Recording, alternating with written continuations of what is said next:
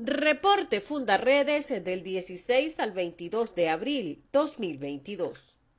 Fundaredes presentó solicitud formal de investigación ante la Fiscalía Superior de Puerto Ayacucho para determinar responsabilidades en el caso del asesinato de cuatro indígenas a manos de efectivos militares en la base fronteriza de Parima B. También pidió la ampliación y manejo transparente de la comisión investigadora.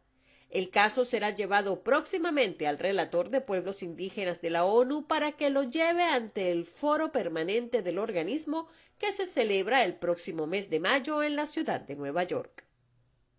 Javier Tarazona, director general de Fundaredes, permanece arbitraria e injustamente detenido como preso de conciencia en la sede del SEBIN en la ciudad de Caracas desde el 2 de julio de 2021 y su causa junto a la de los activistas Omar de Dios García y Rafael Tarazona, excarcelados pero bajo régimen de presentación, se encuentra paralizada desde la audiencia preliminar realizada el pasado mes de diciembre.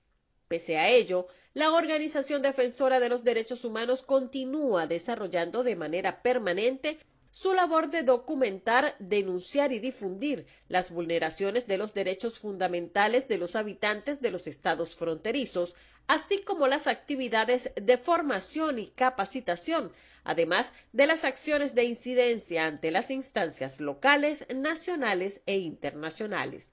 Todo ello sin dejar de lado la permanente solicitud de libertad plena e inmediata para su director.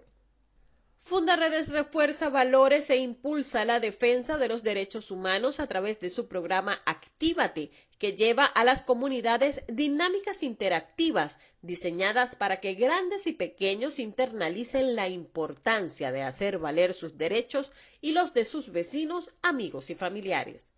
Para ello, se promueve la participación ciudadana y el liderazgo social en jornadas que integran la lúdica y la didáctica con arte, cultura, jornadas de atención médica y servicio social. En Amazonas, indígenas yecuana denuncian que integrantes de la etnia Maco originarios de Colombia invaden sus tierras e instalan maquinarias para minería ilegal en las comunidades Marueta y Yureba en los municipios Manapiare y Alto Orinoco. Simeón Jiménez, presidente de la Asociación Civil Cuyujani originario del Alto Orinoco, asegura que hay 56 máquinas ilegales instaladas en la comunidad de Marueta, agregando que las máquinas son introducidas por vía fluvial de manera clandestina desde Puerto Inírida en Colombia.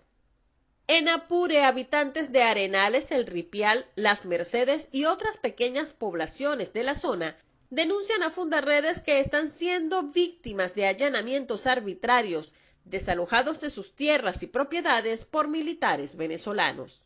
Los afectados insisten en señalar a los uniformados que no todos quienes se encuentran en la zona son guerrilleros, sino familias trabajadoras que viven de la tierra y la cría de animales. Aseguran que los militares han destruido viviendas y sacrificado a las reses para su consumo. Mientras tanto, los partes oficiales aseguran que fueron desmantelados dos campamentos Tancol, donde se decomisaron explosivos y cerca de una tonelada de químicos para su fabricación. En Táchira, los grupos armados irregulares no solo siguen cobrando vidas en las trochas que unen a Venezuela y Colombia, sino que además amenazan de muerte a las autoridades locales. Alcaldes y líderes sociales han denunciado ser objeto de llamadas y mensajes amenazantes vía telefónica y por redes sociales, situación que afecta incluso a sus familiares cercanos.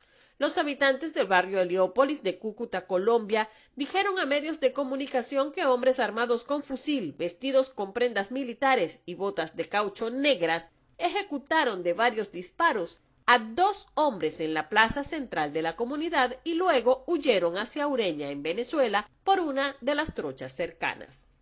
Cinco personas fueron asesinadas esta semana en las trochas de la frontera. Uno de ellos fue secuestrado en San Antonio del Táchira y asesinado en la trocha La Playita, del lado colombiano.